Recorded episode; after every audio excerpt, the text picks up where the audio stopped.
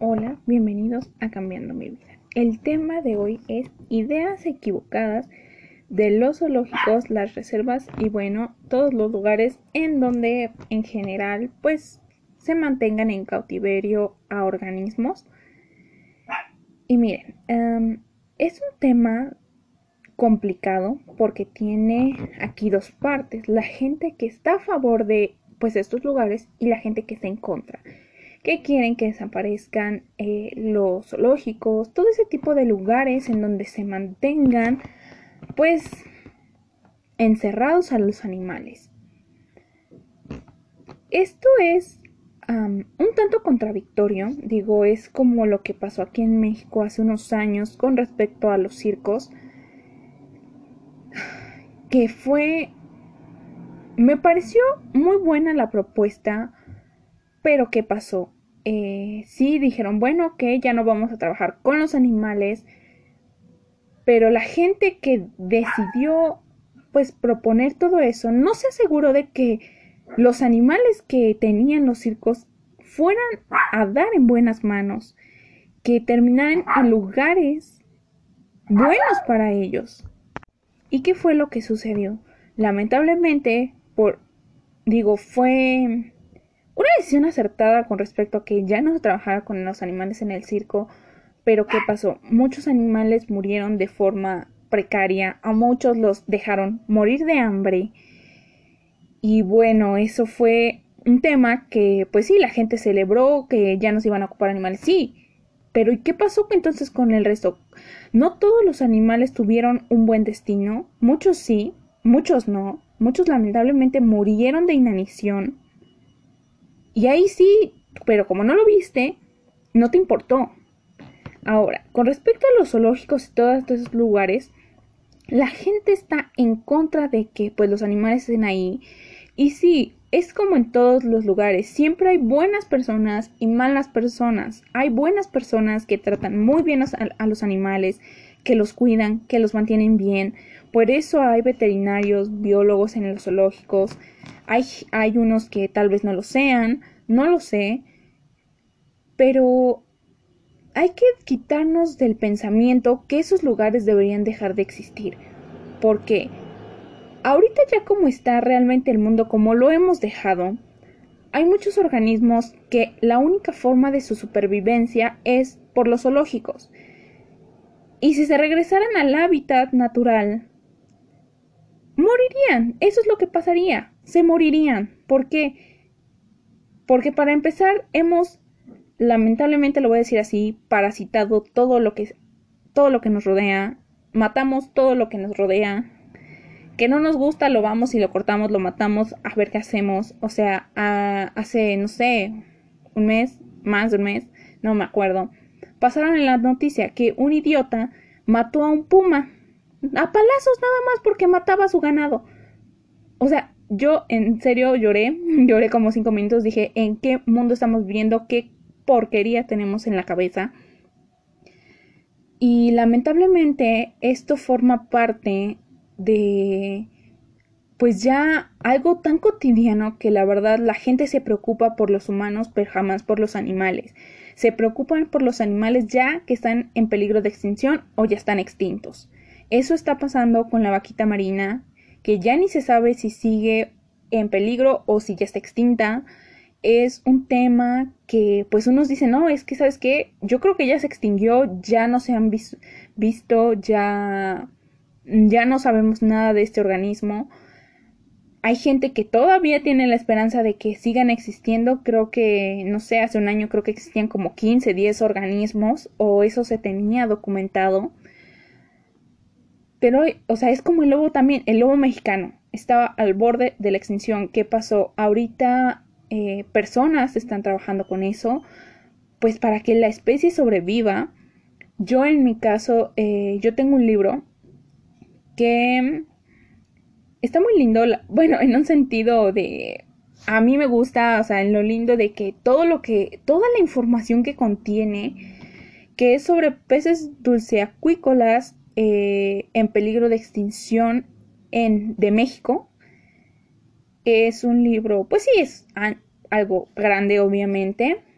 está ahí te vienen los organismos que eran nativos de aquí, que eran eh, organismos que antes se encontraban. ¿Qué pasó con ellos? Eh, pues sí, es un libro no tan viejo, pero pues sí, ya digo, un libro no se saca de un año a otro, y menos de, pues sí, es un libro de investigación. Entonces, pues realmente puede pasar muchas cosas. ¿Y qué pasaba aquí? Nos desecamos muchos lagos, ríos, desviamos, consumimos. Entonces muchos organismos eh, se extinguieron, muchos lamentablemente ahorita solamente se conservan en, pues sí, en zonas de, pues sí, en zonas de reserva, que son muy pocos los lugares que ya, lo, que ya los tienen, que están buscando cómo reproducirlos para que pues por lo menos sobreviva unos cuantos años más esa especie. Y pensamos que todos estos lugares son malos. Sí, es como les digo, hay todo. Hay gente que lamentablemente ha dado mala reputación a los zoológicos porque trata mal a los organismos, porque se ven mal, se eh, están muy flacos o eh, le echaron tal vez cloro al agua a, los, a, todos los organismos que estaban en el agua. Digo, el cloro es muy dañino para todos los organismos del agua. Y pues sí, o sea, crea lesiones. Y en algunos casos, ya si es muy alto el cloro, puede matar al organismo. Pero es como todo, hay gente que realmente se preocupa por estos lugares, que trata que sea una buena conservación. Fue como lo que pasó en Puebla. ¿Qué pasó con los elefantes? Los elefantes eh, ya no, pues por así decirlo, ya sobraban en la reserva en donde estaban en África. ¿Qué pasó? África dijo, eh, no los sacrifiquen, nosotros los aceptamos. Digo, no estamos para sacrificar animales. Digo, ahí es donde ven que nosotros realmente hemos sido el parásito de que ya tenemos que matar animales porque ellos ya no, ya no tienen alimento. Y yo honestamente eso sí es algo que a mí me molesta mucho y que me afecta mucho porque no puede ser posible que seamos tan insensibles, que nos hemos vuelto tan de que es que yo o el humano solamente prestamos atención al humano y como les digo, prestamos atención a los animales ya que están en peligro de extinción o extintos. Entonces, African aceptó a estos elefantes, digo, y si no los hubieran aceptado, hubieran matado a todos esos elefantes. Y pues bueno, es que, como les digo, hay zoológicos que, lugares, acuarios, que realmente tienen proyectos, son proyectos que obviamente la gente que pasea no es algo que ve, porque muchos no es no no van y ponen ahí, estamos trabajando en este proyecto. Hay algunos que sí. Hay lugares en que están trabajando con corales. Hay, hay lugares que están trabajando con alguna, algún mamífero.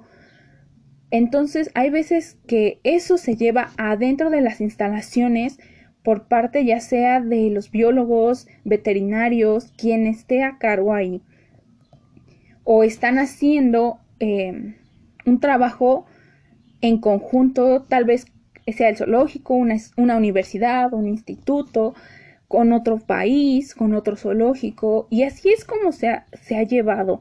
Realmente esto es algo muy grande y honestamente, como les digo, eso es algo que la gente no ve y digo, incluso si ustedes van y le preguntan luego a los chicos que están ahí en los acuarios o en los zoológicos, tal vez les puedan decir, hay muchos lugares que sí lo dicen, hay unos que te dicen, no, sabes qué es que, pues no sé, porque tal vez no lo compartan con esos trabajadores, pero tal vez te digan, no, pues no sé, pero mira, te puedo llevar con alguien, con, no sé, con el encargado, y tal vez él te diga algo.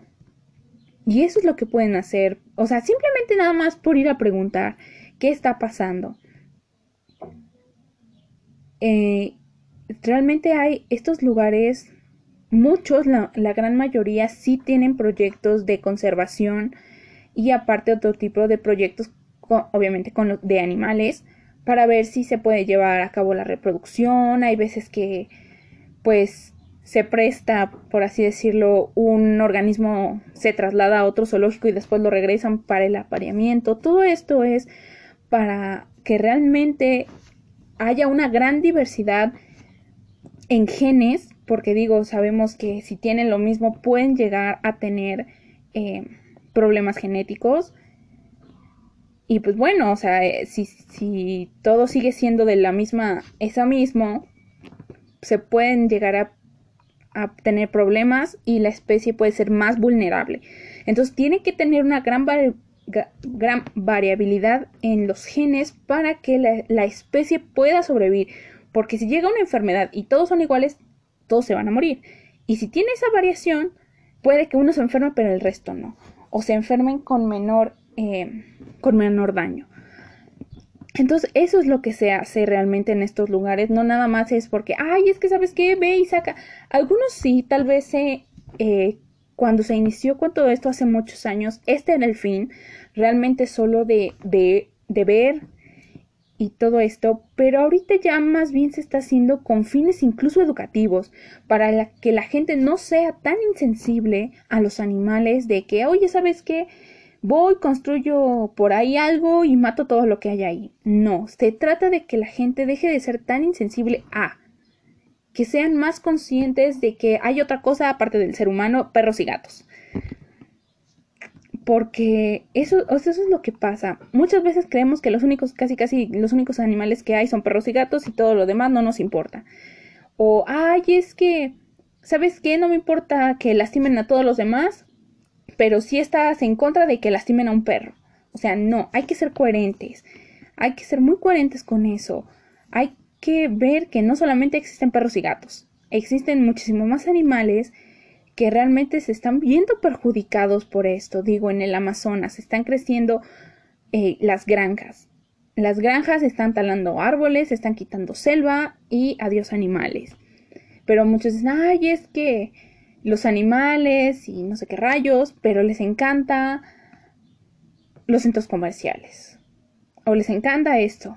O luego ven un lugar y que, o sea, la verdad, Aquí de donde yo soy, construyen más centros comerciales que parques. Honestamente, incluso yo por aquí tengo algo cerca, que había muchos árboles, eh, los han ido talando. Todavía no, o sea, no, no creo que lo quiten, no, eso espero. Pero ya cada vez veo menos árboles. Yo digo, pues, ¿qué está pasando?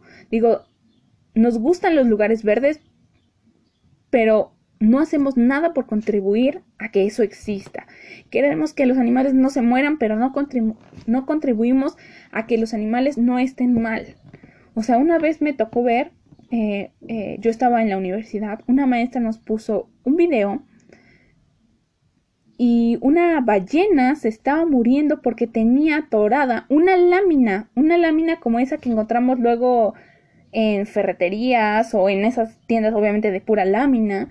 O sea, por eso se estaba muriendo, fue una muerte agónica, dolorosa, obviamente, porque pues eso la estaba cortando, no podía ni, o sea, no, no, fue una cosa espantosa, honestamente, y nosotros luego somos medio brutos para matar a los animales, siendo que existe reglas si vas a sacrificar animales.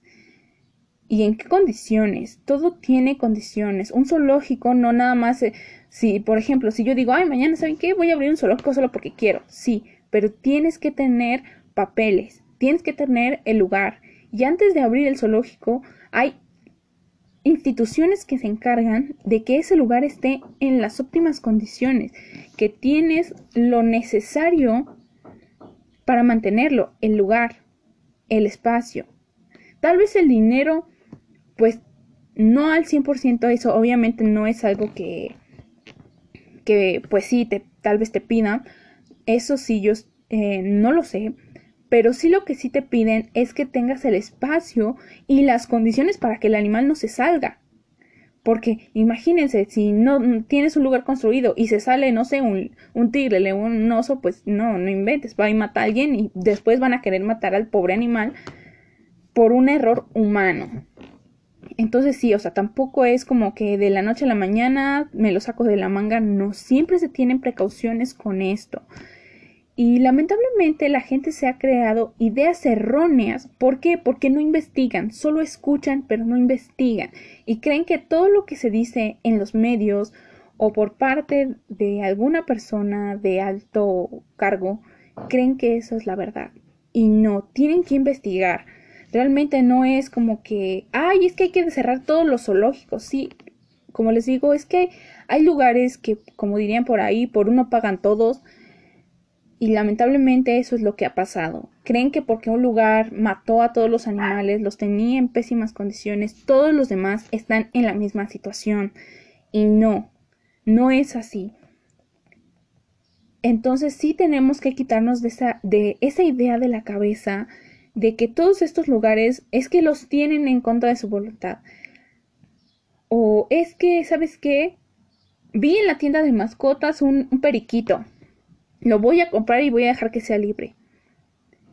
Ya había mencionado yo esto una vez y no es lo más apropiado por el hecho de que si e, tú no sabes dónde nació ese organismo, cómo se desarrolló en un principio.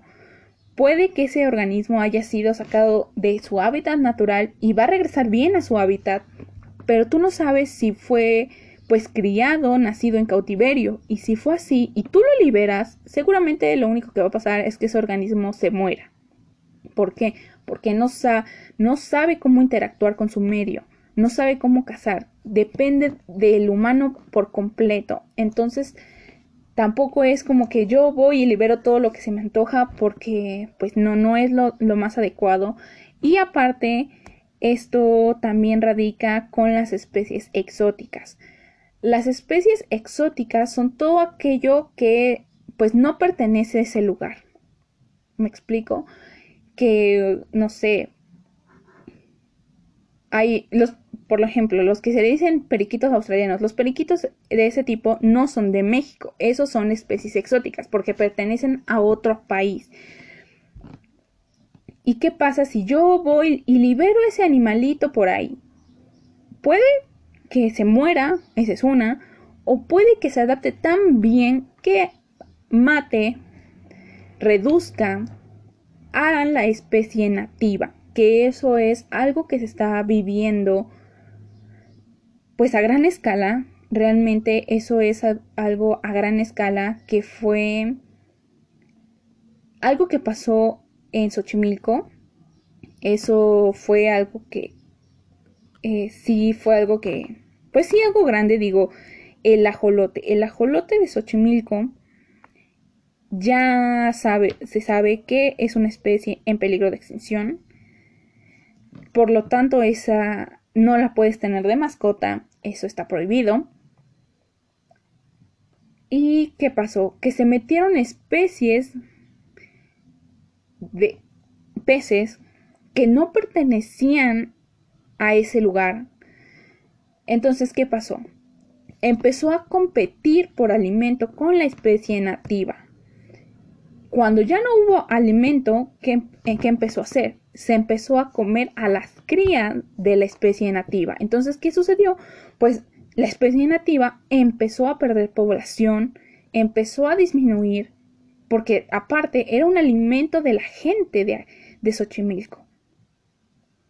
Entonces todo se juntó, la gente lo consumía en desmedida, los, los organismos ajenos a ese hábitat lo consumieron, casi lo erradican y ya no quedó, quedaron muy pocos. Ahorita no hay en así en la naturaleza, todos los tienen, pues ya sea en la, pues sí, unos en laboratorios, algunos otros los tienen, como les digo, en reservas, Así, y así eso pasa con muchas otras especies de México en general. Ese es como el más emblemático.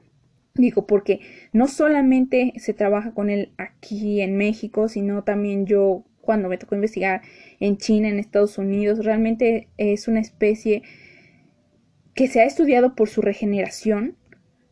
Entonces sí es muy importante y por eso se ha conservado. Que yo creo que si no tuviese esa, esa característica, posiblemente la hubieran dejado perder. Y eso es lo que pasa, realmente no somos tan conscientes. La otra vez estaba también viendo que en Estados Unidos, no me acuerdo en qué parte, eh, las pitones, algo así, las boas, no me acuerdo cuál, ya estaba sin, era una especie exótica porque alguien fue, la liberó, porque ya no la podía tener en su casa porque ya estaba muy grande, la liberó y ¿qué pasó? Empezó a acabar con la fauna de ese lugar. Entonces ahorita está, o sea, es lo que yo le dije, hermano, es que yo tengo ideas encontradas porque no me gusta que maten a los animales, pero yo sé que es una especie exótica que no puede seguir ahí porque va a acabar con todos los organismos que sí eran nativos de ahí y va a cambiar por completo el hábitat. Todo ese ambiente lo va a modificar, porque eso es lo que va a pasar. Cuando una especie nueva llega, modifica ese lugar. Y no siempre es para bien, honestamente, no siempre es lo mejor. Entonces eso es lo que se está buscando. Por ejemplo, las ardillas. Las ardillas también son una especie exótica, pero ¿qué pasa? Son animales carismáticos. ¿Qué son animales carismáticos? En biología se consideran animales carismáticos algo que tú lo ves y dices a simple vista, ¡ay, qué bonito! Si tú vieras una serpiente, tú dices, no manches, o sea, eso ni siquiera está bonito, ¿no? Entonces no es una especie carismática. Los delfines son especies carismáticas, las tortugas, todo ese tipo de organismos que tú los ves y dices, ¡ay, qué bonito! Y si te fijas en ellos, eso es lo que es una especie carismática. Y eso es lo que pasa con las, con las ardillas. Las ardillas ya se volvieron, o sea, tú las ves y dices, ¡ay, qué bonita! Pero no sabes las consecuencias que conlleva que las ardillas no sean de aquí. Hay unas que sí, pero hay unas que, pues no, aquí por lo menos donde yo vivo, no son de aquí las ardillas. Entonces, ¿qué pasa? Se, empieza a volver una plaga. ¿Por qué? Porque no tiene un depredador natural. Tú sabes que una especie es eh, normalmente es exótica cuando empiezas a ver mucha y que no tiene un depredador. Y eso es lo que está pasando aquí. Eh, la gente no quiere que se maten a, las ardillas no las está, no, no está yendo una persona y las está retorciendo ahí, no, sino que se empezaron a hacer águilas e incluso halcones para acabar o disminuir un poco la especie, pues sí, a la población de las ardillas porque ya eran demasiadas, ya realmente son un parásito. Pero ¿qué pasó? La gente se empezó a poner en protesta porque ¿cómo las van a matar? Sí, pero es que no saben que empezó a disminuir la población de aves en general, no solamente de el pajarito común, no, no, no, sino de diferentes aves que eran de aquí, de donde yo soy. Y eso, o sea, eso está pasando en en todo, en todas partes, porque ¿qué pasa? Las ardillas necesitan cada vez más espacio y, y los, los pajaritos estorban. Entonces, ¿qué tienen que hacer? Pues acaban con esa especie. Entonces eso es lo que está pasando. Hay cada vez menos pajaritos, menos de ese tipo de organismo. Pero la gente no es algo que no quiere ver. Realmente sí, tal vez te tú digas, es que no es justo, ¿por qué les van a matar? Si ellos no tienen la culpa, sí. Pero ¿qué repercusiones están dejando?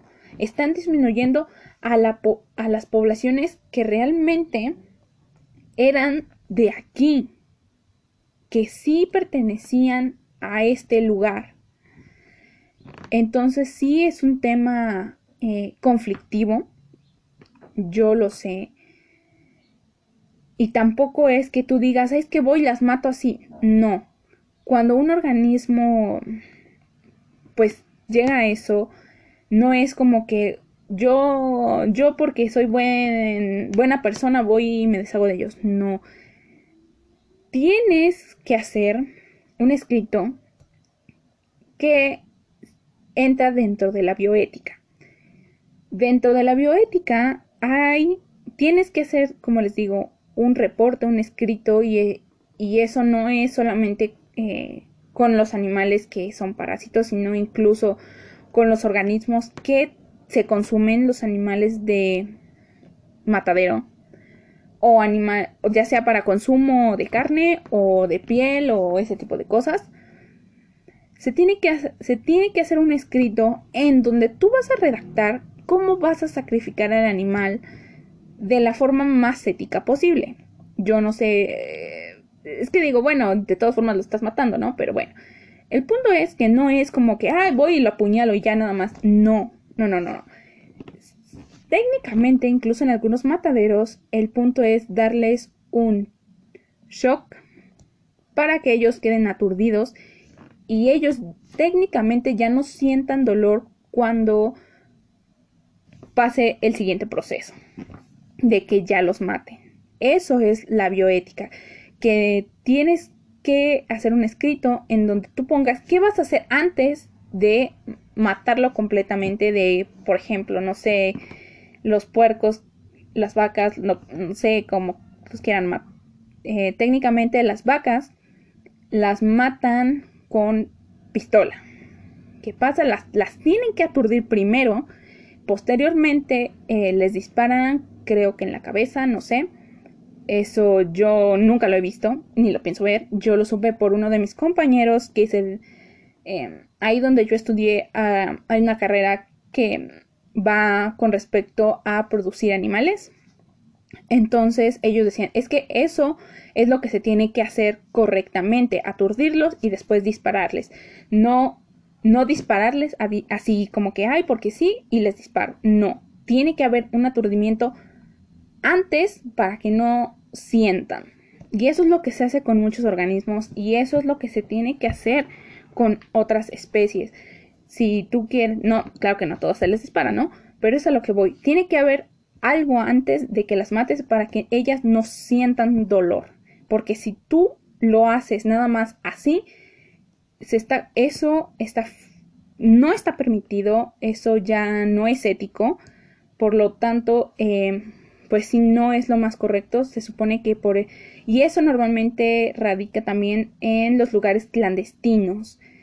Y aunque sean no clandestinos, ¿no? Pero luego eh, te vuelve la gente que trabaja en eso se vuelve tan insensible que ya realmente no les importa qué pase con los animales. Y pues bueno, o sea, eso, como les digo, sí tiene, tiene mucho que ver. O sea, es esto es un proceso muy largo y que tenemos que conocer realmente. No, o sea, no les voy a decir, ay, es que todo lo tienen. No, pero tam, o sea, lo que voy es que tienen que conocer que no porque ustedes vean y vean un animal, lo, lo vayan a matar así nada más porque sí, no. O sea, para empezar, eso no es correcto. Digo, tiene que haber un, un proceso en donde se respete la ética del animal, incluso para sacrificarlo. Eso es lo que técnicamente se tiene que hacer. Aunque sí, lo que decían mis compañeros, que mucha gente no lo hace. Y eso es, eh, se está tratando de buscar que se disminuya o se elimine ese tipo de procesos que siempre se haga éticamente para que el animal, digo, si ya está destinado a morir, que no sufra más de lo necesario y que no tarde en morirse tanto el animal. Porque si no, aún se imaginan ahí todo convaleciente, pobre animal, pues no. O sea, se está buscando que tenga una forma ética de todo, eh, desde todo. Y, y muchos lugares, o sea, si ya no, no se quiere ese tipo de organismos, hay lugares que los aceptan, hay lugares que algunos zoológicos, algunas reservas, alguna, no sé, algunos otros lugares que sí aceptan animales eh, o que te dicen, no, ¿sabes qué? Pues aquí no lo acepto, pero lo puedes llevar acá. O te puedo brindar el número a ustedes, o si conocen a alguien que quiera deshacerse de un animal, pueden eh, llamar tal vez algún número a, para saber en dónde. No nada más lo tiren. Digo, estamos viendo lo que está pasando con perros, gatos en general. ¿Qué está pasando con esos animales? Se están eh, creando muchos problemas, van a crear problemas de salud, no solo humanos, sino otros animales. Está creciendo en desmedida la población. Y son muchas cosas, realmente son muchas cosas, como es que todo radica, es como con los gorilas. Los gorilas también es un tema muy sensible. Los gorilas están en peligro. ¿Por qué? Porque muchos años gente inteligente quería alguna parte del animal. Nada, ¿Por qué? Pues no sé para qué basura querían nada más una parte de un animal, ¿no? Digo, sí, lo bonito de los animales es que estén vivos, no muertos o tiesos ahí colgados, puestos en la pared. Eso es una reverenda. Ay, no es que de verdad, esto es un tema muy sensible para mí, me da tanto coraje. Digo que la gente parece que no tiene cerebro. Digo, eso es lo bonito, ver a los animales vivos, no muertos ahí todos tiesos en, en, colgados en una pared o nada más una parte de un animal. No, o sea, pero bueno, eso ya radica en otra cosa. ¿Y qué pasó? Realmente ya ahorita eh, en los zoológicos los gorilas también están siendo muy cuidados porque es una especie en peligro. Cada vez hay menos. Porque em, es lo que pasó em, con esta eh, señora, esta Diane Fossey, algo así. No sé si lo estoy pronunciando bien. A mí me tocó hablar de eso en un tema de la universidad. ¿Qué pasó? La señora eh, defendía a los gorilas porque iban por, o sea, que un zoológico o un coleccionista quería una cría, nada más o sea, viva quería la cría. Pero ¿qué pasaba? Mataban a todos los demás gorilas adultos. ¿Por qué? Porque no dejaban que se llevaran a la cría. Entonces, imagínense cuántos gorilas no mataban para conseguir una cría o una parte de un organismo. Esta señora eh, realmente no se sabe qué pasó con ella, se sabe que la mataron, de qué forma nadie sabe. Fue algo muy horrible. Os digo, ¿quién, ¿quién dice que la muerte es bonita, no? Pero me refiero que por una buena causa, lamentablemente a la señora la mataron. Y eso es lo que está pasando con muchas cosas. La gente que está tratando de preservar algo eh, lamentablemente la están desapareciendo, la están matando. ¿Por qué? Porque va en contra de pues de dinero. El dinero lamentablemente es ahorita lo que maneja al mundo y no está mal, pero realmente se está ocupando para algunas cosas, para cosas malas. Entonces, pues realmente ahorita los zoológicos y todos estos lugares están teniendo una gran relevancia para que estas especies sigan, sigan y incluso estos lugares, los zoológicos, están teniendo mucho cuidado de que las especies exóticas no se salgan, porque eso es lo que, lo que va a pasar. Si saben qué puede pasar si sale una especie exótica, qué puede pasar con el ambiente, qué puede pasar con el ecosistema. Entonces sí es muy importante que nosotros también antes de criticar o nada más queramos que desaparezcan, hay que ver por qué están tan bien. ¿Qué, qué pasa? ¿Qué pasaría con esos animales que están en esos zoológicos? Ahorita con todo esto, muchos zoológicos lamentablemente se quedaron sin dinero, muchas reservas se quedaron sin dinero para pagar a trabajadores y para dar de comer a los animales. Están pidiendo ayuda o están vendiendo boletos que te dicen, no sabes qué, mira, eh, te dura, tiene un año de vigencia el boleto. Y todo esto, digo, no es... Muchos zoológicos querían empezar a tomar la decisión de sacrificar animales para darle de comer a los otros, o sea, sacrificar animales viejos eh, para empezar a dar de comer a otros que fueran ese alimento, porque la verdad se, está, se las están viendo muy difíciles en estos momentos. Entonces sí, si nosotros también podemos hacer algo, pues hay que hacerlo. Realmente tampoco esperemos de que, ay, no es que no, no me van a dar nada a cambio. Pues es que ¿por qué buscas algo a cambio? Hay, hay veces que tenemos que ser solidarios y que tenemos que saber que, bueno, tal vez 100 pesos, 50 pesos, ¿sabes qué? 25 pesos. No, no pasa nada, digo, es una buena causa, es, es un, una razón pienso yo, de que sigamos teniendo a estas especies con nosotros, de que por lo menos digo yo que no voy a tener hijos, eh, tal vez mis sobrinos los vean, digo, porque tengo sobrinos chiquitos y yo quiero que ellos conozcan, que sepan, que valoren a los animales, que ellos sepan que hay más allá de perros y gatos, y no es lo mismo verlos en, en, fotos, en una imagen, en un dibujo, que verlos de verdad. Solamente cuando los ves tú en vivo y a todo color, te entra ese amor, ese respeto hacia ellos, esa conciencia de que tienen vida, de que no solo están, o sea, luego hay veces que no sabes ni que existen. Es todo eso, es es también aprender a que, pues bueno, voy a respetar un poco su hábitat. Lo que está pasando también en Estados Unidos, lo que pasó aquí en México con los manatís. Muchos manatís murieron hace unos años. No se sabe por qué.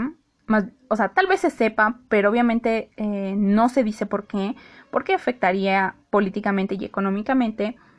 ¿Y qué pasa? Aquí eh, se dice que fue por hidrocarburos, pero ¿qué está pasando en Estados Unidos? Los manatí son una especie que también está en peligro, cada vez sus hábitats se reducen por la contaminación. Ellos son muy sensibles a la contaminación y a las aguas. Entonces, con todo este cambio climático, ellos cada vez encuentran aguas más, más frías y ellos necesitan aguas más cálidas. En Estados Unidos, ¿qué era lo que pasaba?